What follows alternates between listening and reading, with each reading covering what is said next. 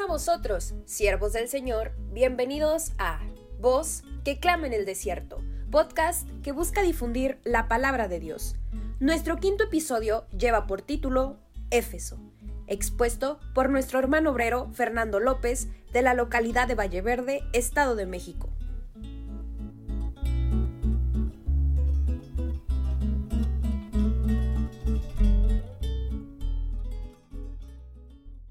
Paso a vosotros, amados hermanos, vamos a iniciar con esta serie de mensajes. Habíamos comentado en la última sesión que el estudio de las siete iglesias es susceptible de muchas interpretaciones.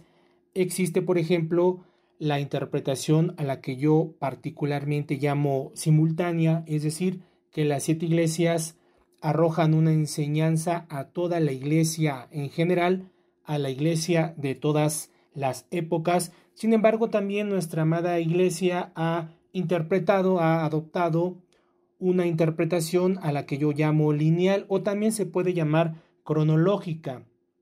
Es decir, que las siete iglesias son siete periodos de la historia que abarcarían desde la fundación de la iglesia misma hasta el segundo advenimiento de nuestro Señor Jesucristo. En esos periodos, evidentemente, estaría comprendida toda la historia de la iglesia en general. Es decir, Dios ya nos estaría revelando, o Cristo ya nos estaría revelando, el derrotero que iba a seguir la iglesia a través de las edades. Vamos a interpretar entonces, primeramente, una aproximación al texto, también en su sentido histórico, y después vamos a pasar a la interpretación cronológica, porque evidentemente el tema es muy extenso.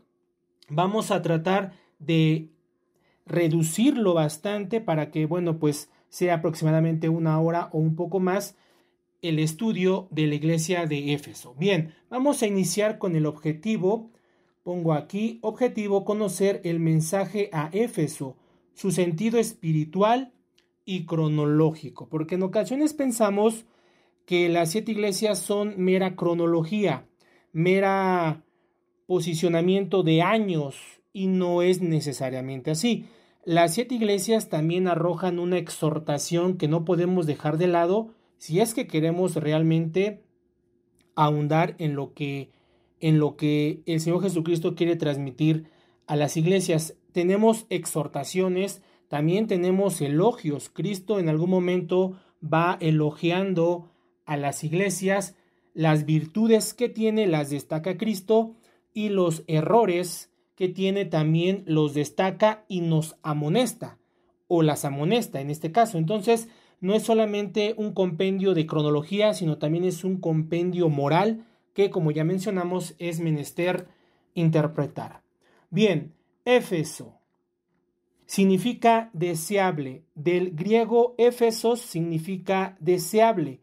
Iglesia fundada al parecer por Pablo. Al parecer fue el apóstol Pablo quien fundó esta iglesia se puede corroborar, por ejemplo, con el libro de los Hechos, capítulo 19, versículo 10 y Hechos 20, 31. No lo sabemos a ciencia cierta, pero muy probablemente sea el apóstol Pablo quien funda la iglesia en Éfeso. Ahora bien, hay una conexión importante entre Éfeso y Patmos, porque también como se comentó en la sesión pasada, las siete iglesias están ordenadas en un derrotero, en una vía comercial, iniciando con Éfeso, que era la ciudad más próxima a Patmos.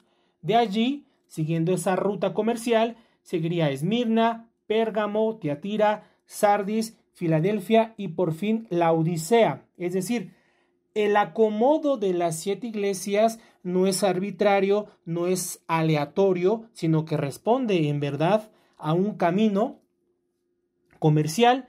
Hay un autor que menciona que era, el, era la vía del correo, entonces también podría interpretarse o entenderse desde ese modo.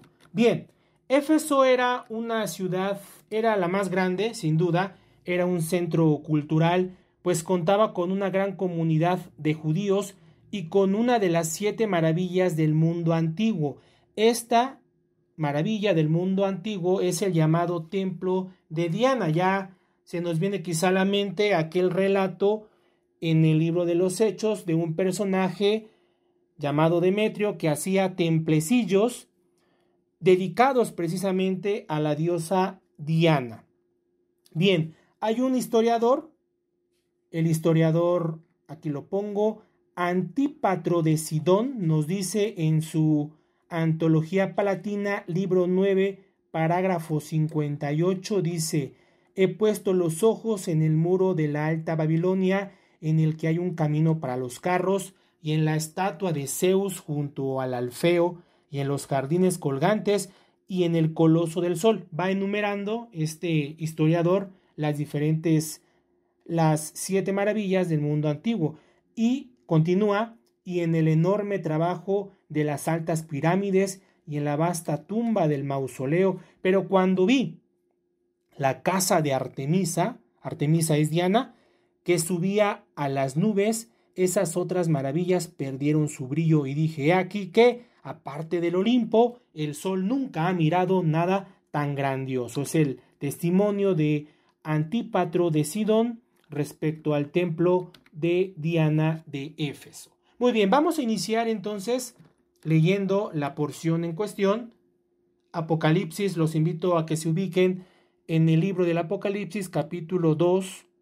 Vamos a leer del versículo 1 al versículo 7 para entonces ya entrar de, de lleno a la, al examen, al análisis, a la interpretación de la, del mensaje a la iglesia de Éfeso.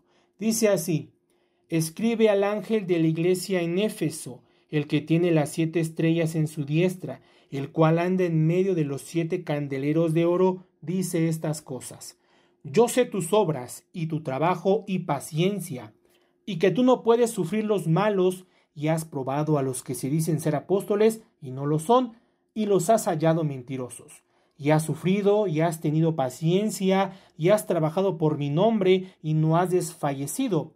Pero tengo contra ti que has dejado tu primer amor.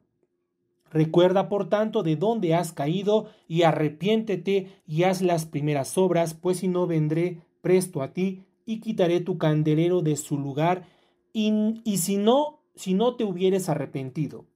Mas tienes esto, que aborreces los hechos de los nicolaitas, los cuales yo también aborrezco. El que tiene oído oiga lo que el Espíritu dice a las iglesias, al que venciere daré, a comer del árbol de la vida, el cual está en medio del paraíso de Dios. Bueno, pues es un mensaje evidentemente hermoso, con, como ya mencionamos, con ciertos elogios a la iglesia de Éfeso, pero también con un reproche hacia ella, porque como ya se ha leído, había perdido su primer amor. Bien, vamos a analizar entonces versículo por versículo. Dice la primera frase, escribe al ángel de la iglesia de Éfeso, es decir, al obispo o al pastor. Quizá la palabra obispo no sea una palabra que nosotros usemos constantemente, sin embargo podría ser la más correcta, pero también se está refiriendo al ministro o al pastor, es decir,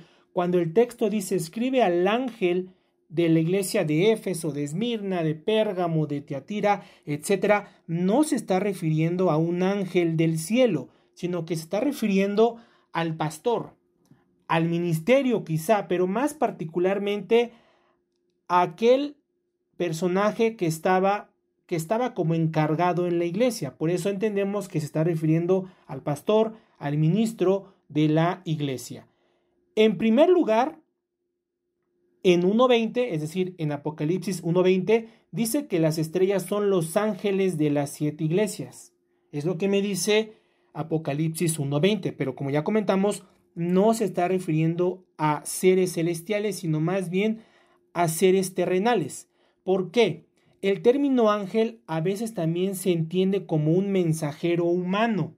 La palabra ángelos, que está en el texto griego, si usted lo corrobora con Mateo 11.10, Marcos 1.2, Lucas 7.27, Lucas 9.25, Santiago 2.25, bueno, pues se puede referir a un mensajero humano. Vamos a leer Mateo 11.10 para que esta cuestión quede bien apuntalada, dice aquí Mateo 11:10, porque este es de quien está escrito, he aquí, yo envío a mi mensajero Reina Valera emplea el término mensajero, pero en el texto griego vamos a encontrar el término ángelos. Ángelos, es decir, ángel, no es solamente una palabra que tenga que ver con un ser celestial, no, también significaba mensajero o incluso por implicación pastor.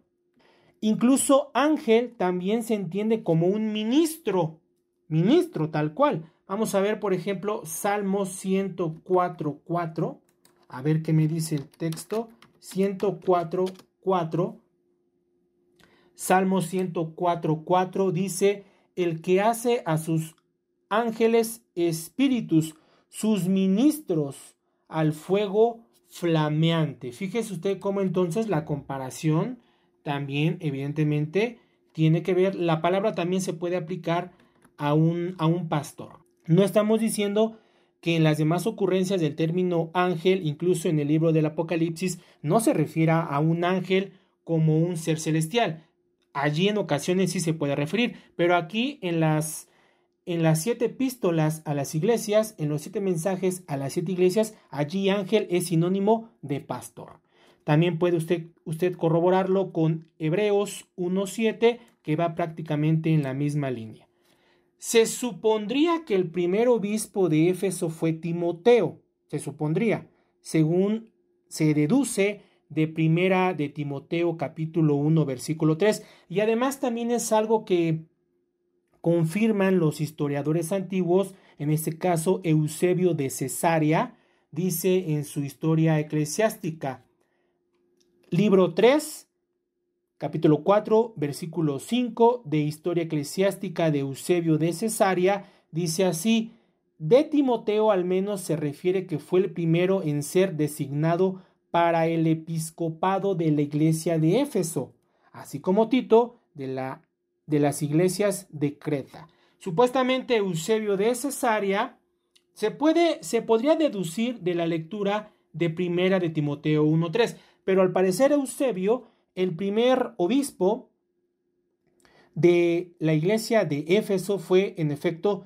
Timoteo, pero pero como el libro del Apocalipsis fue redactado, como ya se comentó, aproximadamente en el año 94-96 después de Cristo, ya en la época de Domiciano, ya para aquel entonces probablemente Timoteo ya no vivía, o si vivía ya era muy, muy anciano.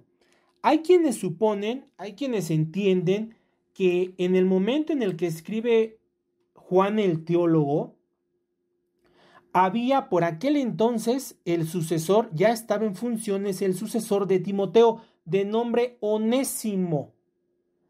Esto también nos lo dice Eusebio de Cesarea, libro 3, capítulo 36, versículo 5, dice así, y así fue que hallándose en Esmirna, donde estaba Policarpo, escribió una carta a la iglesia de Éfeso, se está refiriendo aquí en el contexto a Juan, haciendo mención de Onésimo, su pastor. Entonces, ¿quién es el, el obispo, quién es el pastor de aquella iglesia de Éfeso?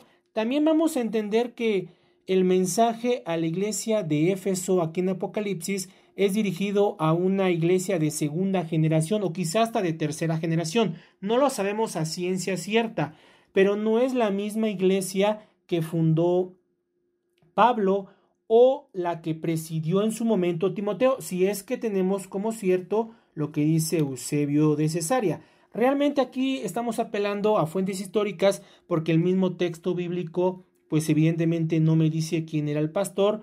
Sin embargo, sí podemos apelar a algunas fuentes históricas, algunos historiadores antiguos que tratan de llenar quizá esas lagunas.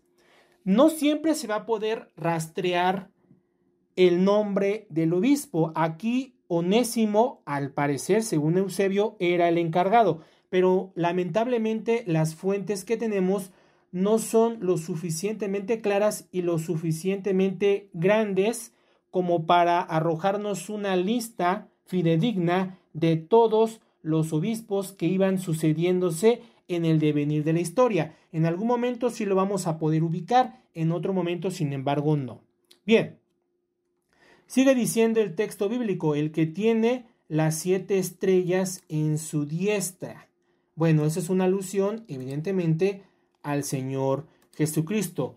El que tiene, que es la siguiente frase del versículo 1, 2, 1 de Apocalipsis, el que tiene las siete estrellas en su diestra. Se está refiriendo, evidentemente, al Señor Jesucristo. ¿Por qué las tiene en su diestra? Bueno, porque Él mismo las controla.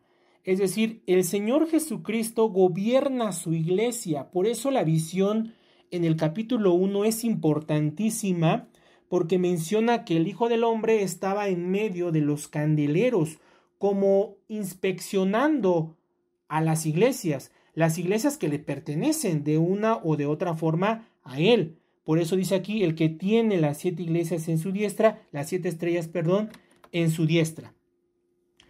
Tiene poder sobre los obispos que son su mano derecha en las iglesias. Quizá esto es a lo que se refiera el texto.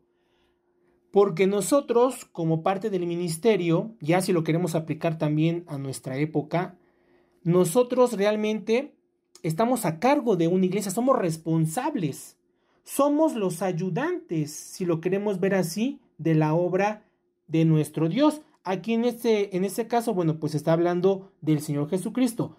Lo que quiere dar a entender el texto aquí o la frase aquí es que Jesucristo gobierna o que Jesucristo inspecciona, evidentemente, las siete iglesias. Pero podríamos preguntarnos, ¿solamente inspecciona esas siete iglesias?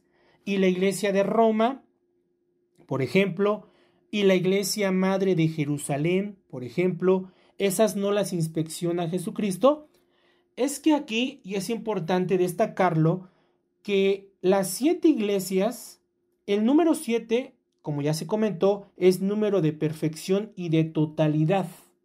El mensaje a las siete iglesias es el mensaje a todas las iglesias. Por eso la importancia del número siete, que es completo, que es perfección. Repito, el mensaje a las siete iglesias es el mensaje a la iglesia en general. Por eso podemos entender que aunque el texto diga siete iglesias, en esas siete están incluidas prácticamente todas, todas las edades y todas las iglesias. Por eso la importancia del número siete. No es que no hubiera más iglesias, evidentemente había muchas más iglesias. Por ejemplo, la iglesia de Roma, que aquí no se menciona, pero que sin embargo también está incluida en este mensaje porque es el mensaje y es la exhortación a la iglesia en general. A la iglesia, a las iglesias locales en un primer estadio, evidentemente, pero también proyectándose a la iglesia universal. Sigue diciendo el texto, anda en medio de los siete candeleros de oro. En la antigüedad, Jehová andaba en medio del pueblo, que es lo que me dice Deuteronomio 23:14. Vamos a leer esta porción Deuteronomio 23, 14 dice así, porque Jehová tu Dios anda por medio de tu campo para librarte y entregar tus enemigos delante de ti.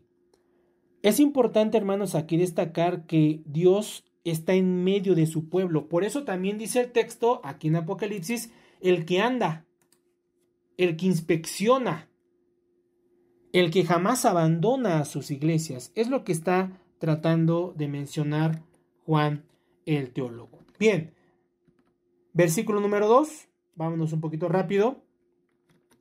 Dice estas cosas, versículo número 2, yo sé tus obras y tu trabajo y tu paciencia. Bueno, Jesús empieza ensalzándolos. El hecho de saber quiénes son implica que Jesús es omnisciente. ¿Por qué? Porque nada hay oculto debajo del sol. Dios y Cristo, aunque aquí es Cristo, conoce prácticamente nuestros hechos. ¿Cómo lo podemos corroborar con los evangelios? Usted recuerde, por ejemplo, que cuando había un diálogo entre Jesús y los escribas o los fariseos, Jesús ya sabía el pensamiento de aquellos hombres. Es decir, Jesús sí conoce el corazón de los hombres, sí tenía ese poder y esa capacidad de adentrarse en el pensamiento y en el corazón de los hombres. Por eso dice, yo sé tus obras. No hay nada oculto delante de la divinidad. Ellos saben todo y entonces aunque yo quiera aparentar, aunque yo quiera decir, aunque yo quiera argumentar, y por eso inicia yo sé tus obras, tu labor y tu paciencia. Es decir, también sé que tú has trabajado, también sé que las implicaciones son muy, son muy difíciles y que llevar el Evangelio a cuestas también es, en ocasiones se requiere de paciencia. Sigue diciendo, no puedes sufrir los malos. Una de las cualidades de la santidad es que el malo no puede habitar con ellos, que es lo que me dice Salmo capítulo 5, versículo 4.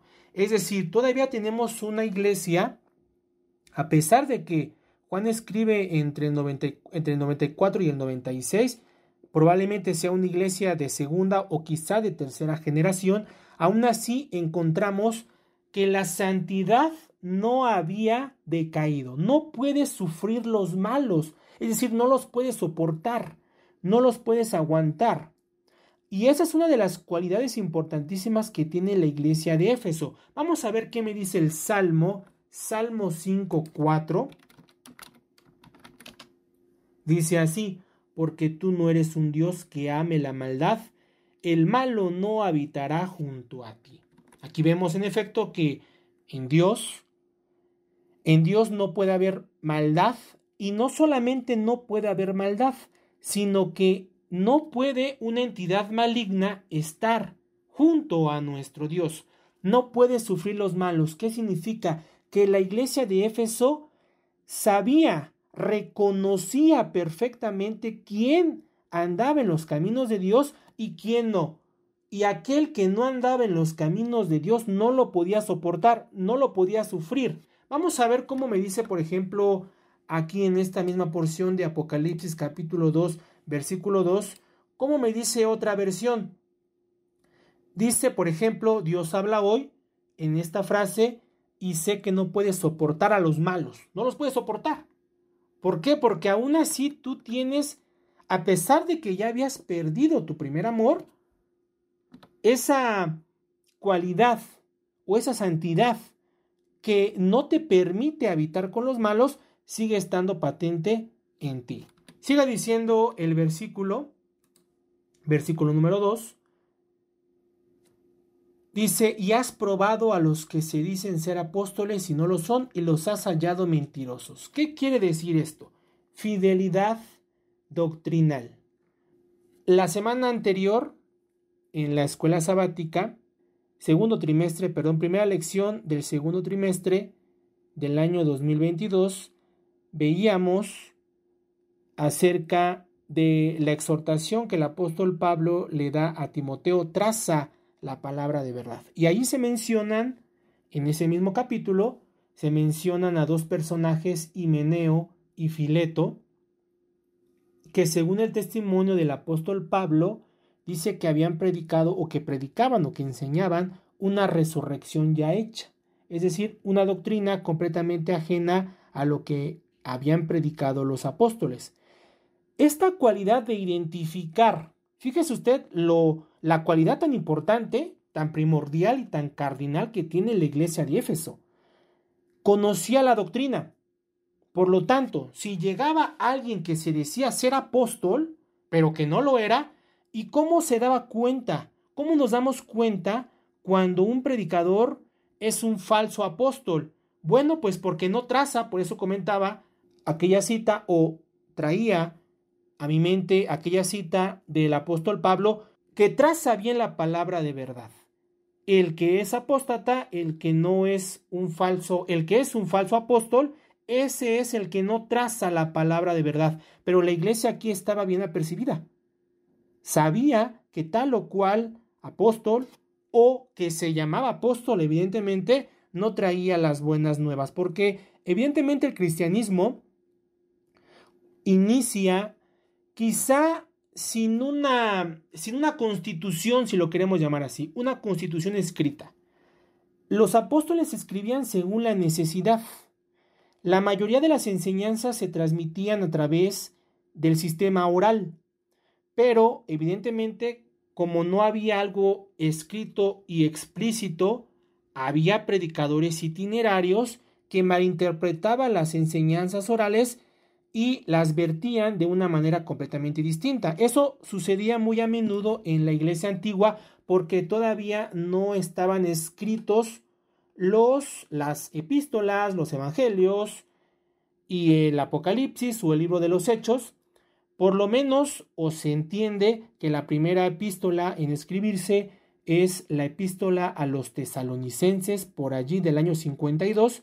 Si la iglesia fue fundada en el año 30, tenemos por lo menos allí, unos 20 años en los cuales la iglesia no tenía escritos inéditos, solamente se contentaban y citaban el Antiguo Testamento.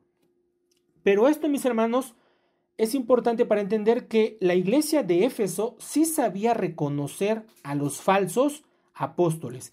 Éfeso era asediada por falsos doctores, como corroboran los padres apostólicos, o al menos así se hacen llamar. Por ejemplo, aquí cito a Ignacio de Antioquía, su epístola a los Efesios, versículo 9, dice así, pero me he enterado que ciertas personas pasaron entre vosotros de lejos trayendo mala doctrina, a los cuales no permitisteis que sembraran semilla en vosotros, porque os tapasteis los oídos para no tener que recibir la simiente que ellos sembraban. Bueno, lo que me dice Ignacio de Antioquía. Cito estos fragmentos no porque los creamos canónicos, evidentemente no son textos canónicos, pero sí nos sirven para contextualizar un poco la situación en la que vivía la iglesia de Éfeso, que era asediada por falsos doctores, por falsos maestros. Por eso uno de los elogios que le hace el Señor Jesucristo a la iglesia de Éfeso es, tú lo sabes reconocer. Tú sabes cuando un predicador evidentemente trae la palabra de verdad o no la trae y si es un falso apóstol, tú lo hayas mentiroso y como dice aquí Ignacio, te tapas los oídos. Es una exhortación, mis hermanos, también a la iglesia actual, porque también comentaba que las siete iglesias también son exhortaciones a la iglesia de todos los tiempos. En nuestra época, por ejemplo, también hay falsos doctores que a veces vienen con un discurso, con algunas palabras en hebreo, que nos incitan a ponernos quizá alguna kipá, que nos incitan a guardar las fiestas. Bueno, pues esos son falsos doctores a los que nosotros no debemos hacer caso porque no practican la palabra de verdad. Ignacio de Antioquía atestigua que Onésimo elogia a los efesios porque no habían entrado herejías en la iglesia. Sigue diciendo, en a los Efesios versículo 6, ahora bien, Onésimo, de su propia iniciativa os alaba en gran manera por vuestra conducta. Lo que aquí está escribiendo Ignacio de Antioquía muy probablemente haya sido escrito por ahí del año 110-115. Entonces ya había pasado, en efecto, ya habían leído habían pasado aproximadamente unos 15 años de la redacción de Juan el Teólogo a la redacción de Ignacio de Antioquía, ya habían pasado unos años, sin embargo, aún así se nota la ortodoxia que tenía aquel pastor onésimo. Sigue diciendo, de su propia iniciativa os alaba en gran manera por vuestra conducta ordenada en Dios, porque todos vivís en conformidad con la verdad, y no hay herejía alguna que se albergue en vosotros. Ha sufrido y has tenido paciencia. Qué bonito elogio le hacen evidentemente a la iglesia de Éfeso, porque la iglesia de Éfeso en una desde una visión temporal, si es que abarca del año 30 al año 100, como ya lo vamos a ver más adelante, pues era un evangelio fresco, era un evangelio que todavía mantenía una cierta pureza porque por lo menos Juan, cuando escribe, estaba vivo.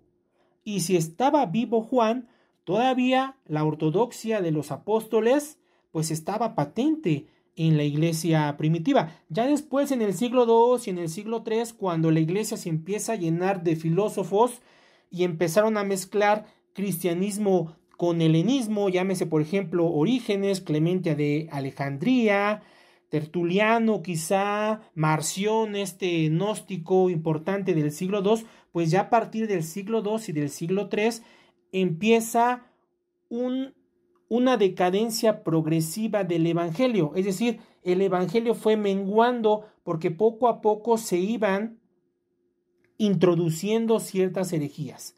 Evidentemente, esto no significa que la iglesia pereció. Todo lo contrario, lo que dice el Señor Jesucristo en Mateo, las puertas del infierno no prevalecerán contra ella, es una promesa de que, pese a las circunstancias, la pureza del Evangelio va a quedar incólume. Bien, siguiente versículo. Has sufrido, que es lo que me dice Apocalipsis 2, 3. Y has sufrido en primer lugar, se está refiriendo o hace una indicación o una alusión a la persecución que se desarrolló para cuando Juan escribe. Para cuando Juan escribe ya habían acontecido dos cruentas persecuciones, una bajo Nerón, cerca del 54 al 68, y otra bajo Domiciano, que es precisamente Domiciano quien exilia a Juan el teólogo, como ya se comentó en las sesiones pasadas. La persecución de Domiciano más o menos transcurre entre el 81 y el 96, que no solamente estaban circunscritas a Roma, a veces es un error pensar que las, que las persecuciones solamente tenían que ver con Roma o se desarrollaban en territorio romano. Esto es falso, es completamente falso. ¿Qué es lo que alaba aquí Juan el teólogo a la iglesia de Éfeso que ha sufrido, es decir, una alusión directa a las persecuciones. Ya habían acontecido dos importantes persecuciones, no es algo de poca monta, es algo importantísimo. Y has tenido paciencia, es decir, la paciencia es importante en los periodos de cruentas persecuciones. Si un cristiano se mantiene paciente, salvará su vida. ¿Qué me dice Lucas 21, 17? A ver qué me dice. Lucas 21, 17, palabras que ya todos conocemos. Dice así, y seréis aborrecido de todos por causa de mi nombre, mas un pelo de vuestra cabeza no perecerá. En vuestra paciencia poseeréis vuestras almas. Todavía sigue diciendo hasta el 21, 19 de Lucas. Es precisamente una de las, de las virtudes que tenía la iglesia de Éfeso y que también debe ser para nuestra admonición, porque nosotros de la misma forma debemos tener paciencia. Quizá hoy día no tengamos una persecución, pero sí estamos viviendo una pandemia, una pandemia que nos alejó de nuestros templos, pero que, sin embargo, debe haber paciencia en nuestro corazón y pese a las circunstancias, la iglesia tiene que salir avante. Sigue diciendo el versículo número 3, y has trabajado por mi nombre la escritura suele asociar el trabajo con la actividad evangelística. Cuando se refiere aquí, has trabajado, si lo corroboramos con primera epístola a Timoteo, capítulo 5, versículo 17, vamos a leerlo para que esto quede más claro.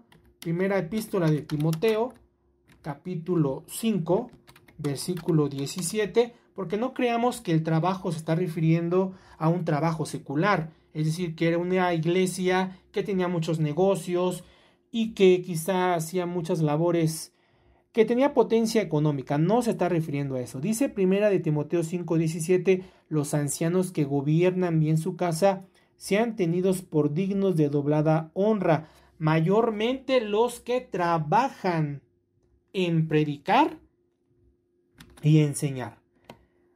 ¿Cuál era otra virtud de la iglesia de Éfeso? Que trabajaba. Trabajaba no en el sentido secular. Creo que lo entendemos perfectamente bien. Se está refiriendo a la actividad evangelística que tenía la iglesia de Éfeso. Suponemos que la iglesia de Éfeso era una comunidad que siempre predicó el Evangelio, siempre había trabajado en ese rubro tan importante que es la predicación del Evangelio. Por eso Jesucristo alaba a esta iglesia, la elogia por el trabajo que había desarrollado a través de las edades. Sigue diciendo, y no has desfallecido. El apóstol Pablo siempre recomendaba no desmayar pese a que tengamos padecimiento, según lo que me dice Segunda de Corintios, capítulo 4, del versículo 15 al versículo 16. La iglesia de Éfeso era pues firme en toda su labor. Un ejemplo, si lo queremos ver así, de iglesia. Sin embargo, sin embargo, y aquí viene el giro importante que da la epístola a la iglesia de Éfeso, porque si nos damos cuenta la estructura de las epístolas, primero hay elogios y después viene la exhortación. Primero Jesucristo los elogiaba, pero después se iba de lleno contra algunas inconsistencias que él encontraba, por ejemplo, a la, a la iglesia de la Odisea, son prácticamente puros, puras exhortaciones, porque la iglesia de la Odisea prácticamente no tenía ninguna virtud, a diferencia de la iglesia de Éfeso. Ya vamos a llegar en su momento a la iglesia de la Odisea. Lo importante, quizá la frase más poderosa que podemos encontrar aquí en el mensaje de la iglesia de Éfeso, has dejado tu primer amor. Pablo destacó 30 años antes dos características vitalísimas a los efesios. Número uno, su amor y su fe. Pero aquí estamos viendo que el Señor Jesucristo les reclama, es un reclamo y es un reclamo legítimo. ¿Qué me dice Efesios 1.15? La misma iglesia por lo menos una o dos generaciones antes, porque Efesios, la epístola a los Efesios, no se escribe evidentemente en la misma época en la que se escribió el libro del Apocalipsis. Apocalipsis se escribe, ya lo dijimos, entre el 94 y el 96, y la epístola a los Efesios se escribe mucho antes, una o dos generaciones antes, dice aquí el apóstol Pablo. Efesios 1.15, por lo cual también yo, habiendo oído vuestra fe en el Señor y amor para con todos los santos. ¿Cómo era la iglesia de Éfeso de primera generación? Era una iglesia con fe, era una iglesia con amor para con todos los santos. Otra versión, por ejemplo, nueva traducción viviente, dice así, desde que me enteré de su de su profunda fe en el Señor Jesús y del amor que tienen por el pueblo de Dios en todas partes. Es decir, el amor era algo muy característico de la iglesia de Éfeso, de la iglesia de Éfeso de primera generación. Repito, espero que estemos siendo claros en esta disertación. La iglesia a la que escribe el apóstol Pablo, es decir, la carta a los Efesios, es una iglesia de primera generación. Ya para cuando escribe Juan ya habían pasado una o dos generaciones. No sabemos si es una iglesia de segunda o de tercera incluso generación. Sin embargo, sí es importante aquí destacar, mis hermanos, que la iglesia iba en decaimiento. Eso sí lo podemos entender perfectamente. Continúo. Dice, pero esta iglesia de segunda generación si bien era sapientísima doctrinalmente, porque ya comentamos que jamás dice que había perdido ese sentido de haber, de localizar a los falsos apóstoles. No, era una iglesia evidentemente sapientísima doctrinalmente hablando, pero ya había perdido el amor, ya había perdido quizá esa caridad, o probablemente también era una iglesia apática porque quizá allí el término puede ser susceptible de muchas interpretaciones. Puede referirse, en efecto, a que habían perdido su caridad, o también puede referirse a que era una iglesia, ya en ese momento una iglesia apática. Sucede en muchas ocasiones, y esto lo podemos entender los hermanos que ya tenemos muchos años dentro de la iglesia, cuando vemos que un hermano llega, conoce el Evangelio, se enamora del Evangelio, se enamora de la iglesia, Evidentemente ese hermano para él es todo amor, toda alegría, pero quizá los que ya llevamos 20, 30, 40 años o más dentro de la iglesia, quizá ese amor, esa efervescencia, ese entusiasmo se va perdiendo poco a poco. Bueno, ya tenemos entonces una iglesia de segunda generación que había caído quizá en un estado de apatía. Bien, vamos a continuar. Recuerda pues, versículo número 2, no, perdón, versículo número 4. Vamos a regresarnos a Apocalipsis 2, versículo 4. Versículo 5 dice, recuerda por tanto de dónde has caído y arrepiéntete. ¿De dónde has caído? Caer es sinónimo de pecado, según lo que me dice Oseas, capítulo 4, versículo 1. Jesús les afirma que la falta de amor es pecado, y de hecho sí, hermanos. No solamente el pecado es la transgresión de la ley. Así nos lo dice el texto. También a veces pecado o falta, si no queremos llevar hasta las últimas consecuencias ese término, a veces también la, la no acción, la pasividad, también se podría contar como una falta delante de nuestro Dios o como, o como un pecado. Caer en ese sentido, según Oseas 14.1, también puede entenderse como sinónimo de pecado. Y les dice, haz las primeras obras, es decir, vuelve al camino, vuelve al camino del amor ferviente. Quizá de aquellas obras de caridad que la iglesia practicaba en su momento, quizá a esa efervescencia, claro, sin caer en un desorden, porque la iglesia de Dios nunca ha sido desordenada, ni en sus cultos, ni en sus prédicas. Nosotros no, no acostumbramos estas cuestiones, pero sí lo que le pedía el Señor Jesucristo a la iglesia de Éfeso era que volviera aquel amor. Si no, quitaré tu candelero. Como el que ama está en luz, según Primera de Juan 2.10, pues el amor es luz. Una iglesia sin amor no puede ser un candelero que porta la luz. Vamos a ver Primera de Juan 2.10. A ver qué me dice el texto. Primera de Juan 2.10. Dice así, el que ama a su hermano está en luz. El amor como símbolo de luz, o mejor dicho, luz como símbolo de amor. Entonces, una iglesia que a la que le faltaba ese ingrediente importante, porque el cristianismo se funda en el amor, evidentemente. Entonces, no puede haber iglesia sin amor. Y si hay una iglesia sin amor, entonces Cristo, con toda autoridad, puede quitar esa luz. Por eso pongo aquí, como el que ama está en luz, pues el amor es luz. Una iglesia sin amor no puede ser. Una iglesia sin amor no brilla. Y como no brilla, es inútil. Y como es inútil, entonces vendrá Cristo y quitará ese candelero. Es una exhortación también para nosotros, mis amados hermanos, porque esta virtud importantísima, esta cualidad importantísima que nosotros conocemos como el amor, bueno, pues evidentemente no puede faltar en nosotros y mucho menos en la iglesia. Sigue diciendo, versículo número 6, ya para ir terminando, Apocalipsis 2.6, más tienes esto que aborreces los hechos de los nicolaitas, los cuales yo también aborrezco. Aquí nos vamos a meter en un problema importantísimo porque ¿qué es este movimiento de los nicolaitas? Aborreces a los nicolaitas.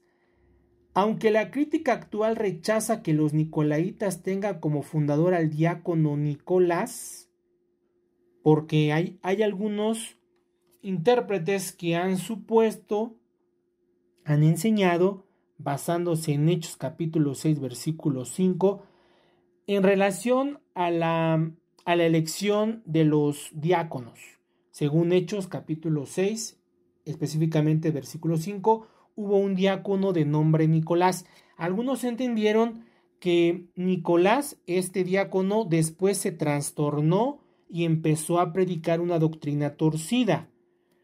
Una doctrina que empezó a circular desde el siglo II. Por ejemplo, Ireneo de León en Contra los herejes, libro 1, capítulo 26, versículo 3, nos dice así, los nicolaitas tienen como maestro a un cierto Nicolás, uno de los primeros siete diáconos ordenados por los apóstoles. Es un testimonio que me da Ireneo de León, siglo II, de que los nicolaitas eran seguidores de un tal Nicolás que se conecta con Nicolás de Hechos capítulo 6 versículo 5, pero la crítica no acepta esto. Muchos comentaristas realmente demeritan esta interpretación, aunque nos la esté transmitiendo incluso uno de los llamados padres de la iglesia más importantes del siglo II, que en ese caso era Ireneo de León. Sigue diciendo Ireneo, estos viven laxamente. El Apocalipsis de Juan expone ampliamente quiénes son. Enseñan que no hay dificultad alguna en fornicar, Fornicar en los dos aspectos, evidentemente en el carnal, pero también en el sentido de las viandas. y en el comer carnes ofrecidas a los dioses. ¿Qué es lo que enseñaban los nicolaitas según Ireneo de León? Ya independientemente de si su fundador fue o no fue Nicolás, independientemente de esto, lo importante que quiere transmitir aquí Ireneo de León es la doctrina que manejaban los nicolaitas. ¿En qué consistía? En que ellos no veían ninguna dificultad en la fornicación, tanto, repito, carnal como espiritual. Cuando hablamos de fornicación espiritual nos estamos refiriendo a la idolatría. Y en comer cosas ofrecidas a los dioses. Es decir, si se acerca una festividad, no hay ningún problema. Yo puedo tomar de tal o cual, por ejemplo, si se acerca Navidad o Día de Muertos, yo libremente puedo tomar esos alimentos porque el ídolo nada es. Bueno, pues eso es una interpretación errónea. No es la interpretación correcta. La que los nicolaitas tenían era de que no había ningún problema, que se podía comer de las carnes incluso ofrecidas a los ídolos. Por eso dice, continúa Ireneo de León, por eso dice de ellos la palabra, tienes en tu favor haber odiado las acciones de los nicolaitas que yo también odio. Bien, ese es un testimonio que me da Ireneo de León. Hay otro testimonio siglos después, caso de San Agustín, en de Eresibus 5, me dice San Agustín, Nicolaitas llamados así por Nicolás. Nuevamente, San Agustín prácticamente va en la misma línea de Ireneo de León. Los Nicolaitas es un movimiento herético que fue fundado por Nicolás. Hoy muy difícilmente, difícilmente vamos a encontrar a un comentarista serio que hable en ese sentido, porque no hay más que un testimonio o una asociación de nombres, Nicolás, Nicolaitas, ah bueno, en consecuencia Nicolás, no encontramos otro argumento de peso en otros historiadores antiguos que conecten a Nicolás con los Nicolaitas, más que el nombre. Entonces, como no hay más que la asociación de nombre, no podríamos, no podríamos entender que realmente los Nicolaitas fueron fundados en su momento por Nicolás. Sigue diciendo San Agustín, se dice que eran que era uno de los siete varones a quienes los apóstoles ordenaron diáconos. Se dice. Ni siquiera Agustín de Hipona tenía esto de primera mano, no era un testimonio de primera mano, sino era un testimonio de la tradición, si lo queremos llamar así. Como fue acusado de los celos de su hermosísima mujer, aquí ya procede Agustín de Hipona, el gran doctor de, del siglo IV, que evidentemente no es de la Iglesia de Dios, Agustín de Hipona no es de la Iglesia de Dios, tiene obras importantes, por ejemplo, Ciudad de Dios, Confesiones, son obras muy importantes para la lectura digámoslo así, es un clásico, pero evidentemente Agustín de Hipona no era de la Iglesia de Dios. Agustín dice, para contextualizar, que supuestamente Nicolás, aquel diácono, tuvo una mujer hermosísima. Se dice que para expiarlo, permitió que usara de ella quien quisiera. ¿Qué es lo que hizo Nicolás, supuestamente este diácono? que evidentemente por la, misma lectura que me está dando Agustín de Hipona, vamos a caer en la cuenta que eso es imposible, porque será posible que un diácono, según nos lo dice Hechos capítulo 6, porque cuál era la virtud, las cualidades que debían tener los diáconos que fueran hombres de buen testimonio. Entonces es imposible que un hombre de buen testimonio, en ese caso el diácono Nicolás de Hechos capítulo 6, diera a su mujer, la ofreciera para que quien quisiera pudiera usar de ella. Es imposible. O sea, esto no puede ser posible. Que un varón como Nicolás, un diácono que tenía buen testimonio, hubiera actuado así. Pero sin embargo, es el testimonio que nos está dando Agustín de Hipona. Sigue diciendo Agustín, este hecho se convirtió en una secta torpísima donde se aprueba el uso indiscriminado de las mujeres. Va más o menos en la misma línea que me está diciendo Ireneo de León, porque están hablando evidentemente de que la fornicación era uno de sus era parte de sus prácticas. Entonces, Agustín empieza a comentar o empieza a aducir que como Nicolás prestó a su mujer, aquellos seguidores de la secta de Nicolás también tenían en uso en uso común a las mujeres, como por ejemplo se menciona allí en la República de Platón. En la República de Platón sí se menciona que las mujeres tienen que ser prácticamente comunes. Los hijos son comunes, las mujeres son comunes. Esto es evidentemente una, una filosofía que se encuentra en la República de Platón. Probablemente, si es que esto es cierto, no estoy diciendo que sea Nicolás, sino que la secta realmente haya sido una secta que tenía en común a las mujeres, muy probablemente la influencia sea de Platón, directamente de la República de Platón. No que venga de Nicolás, sino que más bien esta secta, ignoramos quién sea el verdadero fundador, aún así tenía muy probablemente, muy probablemente una influencia de la República de Platón.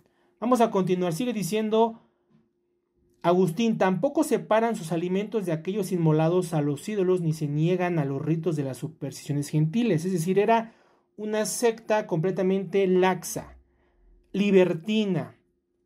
Se prestaban a las mujeres, comían cualquier alimento, aunque fuera inmolado a los ídolos, aunque fueran alimentos inmundos, ellos participaban de todo esto. Por eso, el Señor Jesucristo de manera tajante en Apocalipsis 2.6 dice, lo cual yo aborrezco. Es decir, era una abominación lo que los nicolaitas de la antigüedad, independientemente de su fundador, practicaban. Estos hombres que se prestaban a las mujeres, que comían indiscriminadamente cualquier alimento, sin importar si era sacrificado a los ídolos. Y esta cuestión de los idolotitos, como se les llama, era algo importante en la iglesia del primer siglo, como en otras ocasiones vamos a tener oportunidad de ver. Sigue diciendo Agustín, además cuentan fábulas sobre el mundo, mezclando en sus disputas no sé qué nombres de qué príncipes bárbaros para aterrar a los oyentes, causando risa a los prudentes más que temor. Es decir, lo que dice Agustín de Hipona, es que la doctrina de los nicolaitas prácticamente era risible. Era risible por todas las cosas que creían y que practicaban. Sigue diciendo, son conocidos también porque no atribuyen la criatura a Dios, sino algunas potestades a las que creen o al menos fingen creer con creíble vanidad. Bueno, probablemente hay una conexión con el gnosticismo.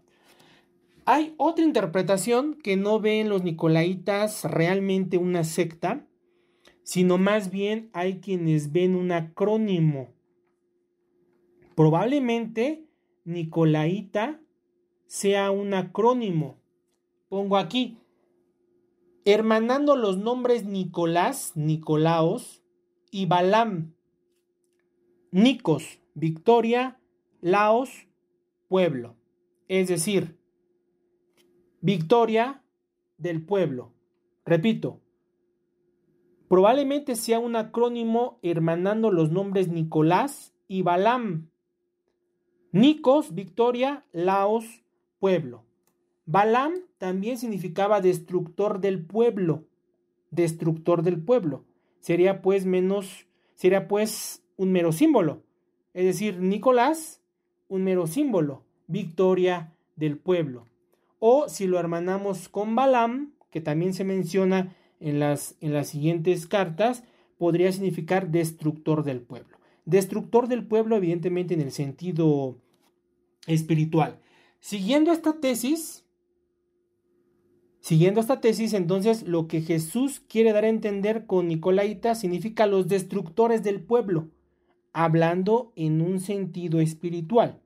Serían pues meros símbolos. Jesús insta a exceptuar cualquier pensamiento que ose destruir espiritualmente al pueblo elegido. Entonces podría ser un acrónimo y probablemente Nicolás, Nicos, repito, victoria, Laos, pueblo, si se conecta con Balam, destructor del pueblo, entonces podrían ser meros simbolismos, es decir, eran personajes que instaban a la membresía a ser laxos todo aquel hermano que inste a la membresía a ser laxos, el tal entonces sería un nicolaita, sería un simbolismo, simplemente un símbolo o una forma muy peculiar de llamarlo. Yo particularmente pienso, mi interpretación, yo particularmente pienso que sí se refiere a una secta, a una secta que existió en su momento, una secta no fundada por Nicolás, es decir, por el diácono que se menciona ahí en Hechos capítulo 6,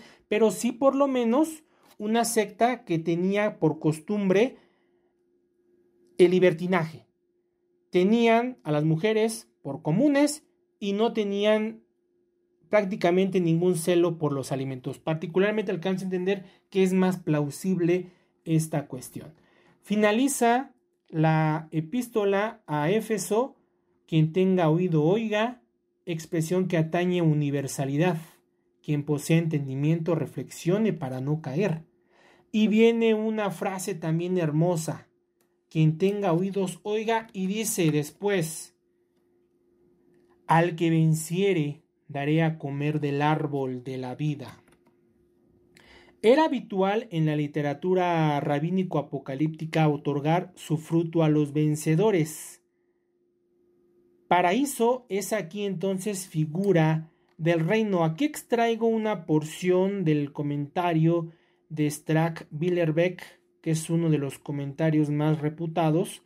Dice así en su volumen 3, página 792, dice así el judaísmo rabínico, por otra parte, sostenía la opinión de que la bendita conclusión final, el Olam Jabá, es decir, el reino venidero, tendría lugar en la tierra. Entonces el paraíso perdido de Adán se abriría de nuevo a los justos y el árbol de la vida daría su fruto a todos los santos. ¿Cuál era la interpretación rabínica? Que en su momento el paraíso se iba a abrir y que entonces el, fruto del árbol de la vida se le iba a dar a los justos. Evidentemente esto no es así, o sea, es una metáfora. Cuando dice el texto, daré a comer del árbol de la vida, no se está refiriendo, y yo creo que esto por sentido común, no se está refiriendo a que todos uno por uno vamos a ir al árbol de la vida y vamos a tomar del fruto y vamos a consumir de aquel manjar. No es así. Comer del árbol de la vida es un símbolo, es un símbolo de inmortalidad. Comer del árbol de la vida es símbolo de inmortalidad. No que literalmente como pensaba el rabinismo de la época, que el paraíso se iba a abrir y entonces los justos, porque de hecho ya es importante aquí destacarlo, dicho sea de paso, en el judaísmo de la época se creía que los hombres justos iban directo al huerto del Edén, al paraíso. Pero esto es una es un préstamo que se hace del helenismo, como en el helenismo los guerreros y los reyes iban a los campos elíseos, en la época intertestamentaria, cuando el judaísmo empezó a beber del helenismo, empezó a transmutar algunos conceptos. Es decir, en vez de los campos elíseos, bueno, pues lo, lo vamos a transformar al huerto del Edén pero evidentemente esta no es una interpretación 100% bíblica. Desde mi particular perspectiva, cuando dice el texto comerán del árbol de la vida, no se está refiriendo a que literalmente vamos a comer del árbol de la vida. Además también porque el libro del Apocalipsis es un libro simbólico. No podemos interpretar las palabras de manera literal porque vamos a caer en interpretaciones irrisorias. Solamente se está refiriendo a una cuestión de inmortalidad.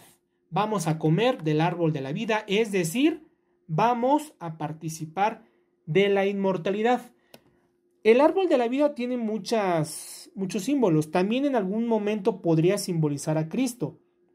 Sigue diciendo, el cual está en medio del paraíso de Dios. Evidentemente es una, es una reminiscencia del huerto del Edén. En el huerto del Edén, según la lectura de Génesis capítulo 2 y capítulo 3, había en efecto un árbol que estaba plantado en medio del huerto. Paraíso es una palabra que traduce el término hebreo gan. En hebreo gan, que significa huerto, cuando se traduce al griego se traduce paradisos. Es prácticamente una, una traducción. Bien, hasta aquí vamos a dejar esta cuestión del, pequeño análisis del texto, evidentemente esto requiere mucha más profundidad, sin embargo, a grandes rasgos es lo que alcanzo a entender del texto en sí mismo de la epístola o del mensaje a la iglesia de Éfeso. Seguiría entonces interpretarlo desde una perspectiva cronológica. Se ha entendido, y yo creo que todos de una o de otra forma sabemos esto, nuestros hermanos ministros, en ese caso voy a estar citando mucho a mi hermano ministro Carlos García Becerril, que él tenía una enseñanza en ese sentido de que las iglesias son, las siete iglesias son siete periodos que se van manejando, que se van desarrollando a través de la historia. El primer lapso comprendería del año 30, cuando se funda la iglesia, al año 100. Hay un porqué de las fechas. Éfeso, en, un sentido etimológico, significa deseable. ¿Por qué? Experimentó un deseo obviamente por las cosas de Dios. Deseaba, deseaba estas cuestiones. Toda la doctrina estaba fresca y pura por la presencia de los apóstoles. Tenía un ministerio puro, tenía buenas obras porque el Espíritu apenas se había derramado, ahí en Hechos capítulo 2. Perdieron su primer amor, es decir, empezó un decaimiento progresivo de la doctrina, probablemente. Vamos a ver qué me dice nuestro hermano ministro Carlos García. Dice aquí, voy a leer algunos fragmentos de unas hojitas que tengo. Dice aquí un párrafo, la primera congregación en esta lista del Apocalipsis a quien se dirige el mensaje es Éfeso. Éfeso era la ciudad metrópoli asiática en cuanto a la iglesia en ese lugar, era esta la más cercana a la isla de Patmos, donde Juan recibe la revelación. En realidad este mensaje fue dirigido a los ministros, los ángeles de la iglesia. Bueno, aquí nuestro hermano Carlos García habla más de ministros, yo hablé más de un ministro, en ese caso Onésimo, pero bueno, bueno, se entiende que está dirigido a los líderes de las iglesias. Un ángel en ese sentido, continúa nuestro hermano ministro Carlos García, es un personaje, es un mensajero de Dios, un siervo o un ministro a su servicio. Y pone nuestro hermano Apocalipsis 1.20, Salmo 103, 20 y 21 y Hebreos 1.7, que ya es una cita que también ya mencionamos aquí. Sigue diciendo nuestro hermano, el mensaje les fue dirigido por aquel que anda en medio de los siete candeleros de oro.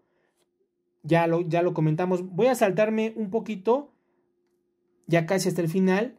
Dice aquí, Éfeso significa deseable, la aplicación que se le da según se lo describe, y siendo esta la primera iglesia de la lista, cubre toda la era apostólica, dice nuestro hermano ministro Carlos García. Y también así, por ejemplo, nuestro hermano Fidencio Hernández Verde también va prácticamente en la misma línea. Vamos a tener también oportunidad en el devenir de las ponencias, también leer unos extractos de nuestro hermano ministro Fidencio Hernández Verde, que también mis dos hermanos ministros, grandes ministros, sabedores, sapientísimos, nuestro hermano ministro Carlos García y nuestro hermano ministro Fidencio Hernández Verde, pues eran hombres muy doctos, que ya más o menos iban bosquejando estas fechas, hasta el año 100. Cubre, dice nuestro hermano ministro Carlos García, toda la era apostólica, a saber, desde el principio de la era evangélica hasta el año 100, ya como ya se mencionó. Los primeros creyentes recibieron las doctrinas y las enseñanzas de los labios del Mesías en toda su pureza, dice nuestro hermano Carlos García. En efecto, ese es el punto. Tenían una iglesia, una doctrina pura. Imagínese usted, una doctrina pura porque todavía los apóstoles estaban vivos. Si había una duda, la iglesia libremente podía acudir a los apóstoles, a Pedro, al apóstol Pablo, al apóstol Juan, porque eran doctores, ellos eran sabedores de la palabra de nuestro Dios. Y además si nos vamos guiando por lo que dice el último capítulo de Lucas, cuando ya Jesucristo se le aparece después de la resurrección a los apóstoles, menciona que les sopló les sopla el Espíritu y les da el sentido de las escrituras. Es decir, los apóstoles conocían las escrituras y el sentido de las escrituras. ¿Era entonces una doctrina pura? Evidentemente. Pero ¿qué pasa cuando los apóstoles mueren? Cuando los apóstoles mueren, entonces inicia un decaimiento progresivo de la doctrina. Por eso dice, has perdido tu primer amor. Tú lo mantenías, se mantenía vivo, pero al empezar a faltar los apóstoles, los apóstoles empezaron a morir, evidentemente. Por ejemplo, el apóstol Pablo y el apóstol Pedro murieron aproximadamente en el año 68 bajo la persecución de Nerón.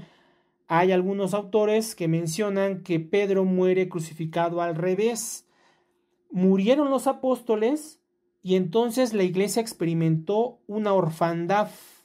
Ya no había quizá quien los dirigiera y los guiara. Sin embargo, bueno, sabemos que el Espíritu siempre nos guía hacia toda verdad, pero eso no significa, eso no significa que los apóstoles no fueran importantes, claro que sí, ellos tenían ese sentido de la palabra. Sigue diciendo nuestro hermano, esos fueron la iglesia de Dios que pudo disfrutar de las bendiciones y el poder del Espíritu Santo en medio de ellos, con todos los dones que le acompañaban. Otro punto que merece recordarse es que aquellos cristianos andaban o caminaban separados del mundo.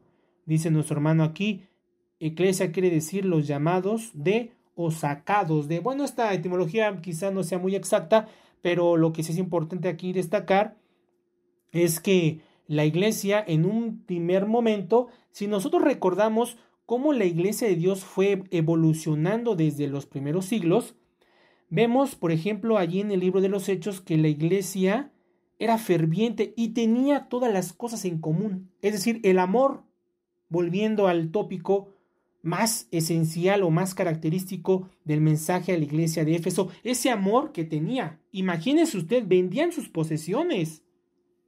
Vendían sus posesiones para repartirlas entre los pobres. Muy difícilmente nosotros en esta época haríamos esta obra tan grande. Muy difícilmente nos desharíamos de nuestras casas y de nuestros carros y de nuestras computadoras y de nuestros celulares para venderlos y darlo a los pobres. No lo haríamos, muy probablemente no lo haríamos. Si somos sinceros, no lo haríamos, pero la iglesia primitiva sí lo hacía. Entonces ese amor estaba ferviente en ellos todavía. Sigue diciendo nuestro hermano Carlos García, la iglesia del Evangelio primitivo tenía una gran encomienda del cielo. Los miembros no solo eran maestros, sino unos poseedores de grandes bendiciones, tenían un buen reporte delante de Dios, practicaban el amor, preservaban en la paciencia y distinguían a los malos como intolerables. También sufrían con resignación el oprobio por el nombre de Cristo. Era una iglesia modelo prácticamente. Sigue diciendo nuestro hermano hacia el final. Dice, no estoy leyendo todo porque para no alargarnos más, que de por sí ya nos alargamos, pero dice aquí versículo número 6, la interpretación que nuestro hermano tiene respecto a los nicolaitas, dice, ¿a cuáles hechos de los nicolaitas se refiere el Señor en el versículo 67? El Señor aborrecía sus hechos, aunque a los nicolaitas no, dice así. Existe divergencia de opiniones respecto a quién eran los nicolaitas y cuáles eran sus prácticas. Algunos piensan que estos eran seguidores de Nicolás, el prosélito, como ya se comentó. Esta opinión la expuso Ireneo, también nuestro hermano, porque nuestro hermano Carlos García era alguien que investigaba y que leía y que le gustaba mucho también el estudio y la profundidad del texto, bueno, también sabe nuestro hermano que fue Ireneo, aunque no pone la cita aquí, pero bueno, sabe que pertenecía a la iglesia de Esmirna y era discípulo de Policarpo. Ya después vamos a ahondar en esto en la, en la iglesia de Esmirna. Pero esta opinión no puede ser conclusiva. Otros piensan que estos eran los antinomianos. Una pequeña pausa. Nuestro hermano ministro Carlos García prácticamente concluye como su servidor está concluyendo. No creemos que los nicolaitas tengan como fundador al diácono Nicolás. Particularmente no pienso que sea así. Y nuestro hermano ministro Carlos García, bueno, pues va siguiendo esta misma línea. Otros piensan que eso se refieren a los antinomianos, los cuales abusaban de la libertad del Evangelio, o sea, que los beneficios del Evangelio los habían convertido en libertinaje al grado de al grado que practicaban la poligamia, estimaban el adulterio y la fornicación con indiferencia y permitían que se comieran las carnes que se sacrificaban a los ídolos. sigue diciendo, en otro capítulo hablaré algo más sobre esos nicolaitas. Bueno, porque se menciona más adelante. En efecto, entonces estamos viendo, vamos en la misma línea de lo que nuestros hermanos ministros antiguos exponían. Probablemente se estaba refiriendo a un movimiento laxo, a un movimiento fornicario, adulterino, libertino, que quizás se hacían llamar cristianos, pero que abusando de aquella libertad, aquella libertad que promulgó el apóstol Pablo ahí en la carta, a en la carta a los Gálatas, ellos evidentemente llevaron la libertad a lo máximo, pero evidentemente Dios no iba a aceptar esto.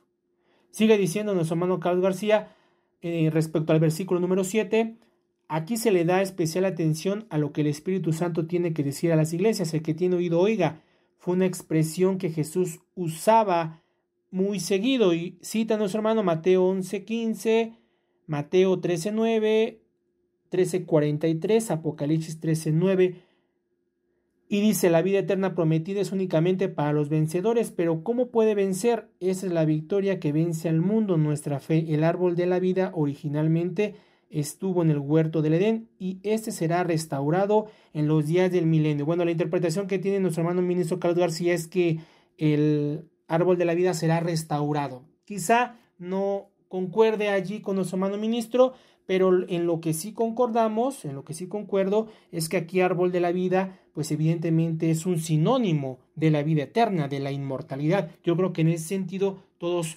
concordaríamos y quizá habría que detenernos más en las concordancias que en las divergencias. Aquí nuestro hermano dice que será restituido. Bueno, ya se verá también en su momento cuando lleguemos a los capítulos 21 y 22. Bien, mis hermanos, ya vamos concluyendo.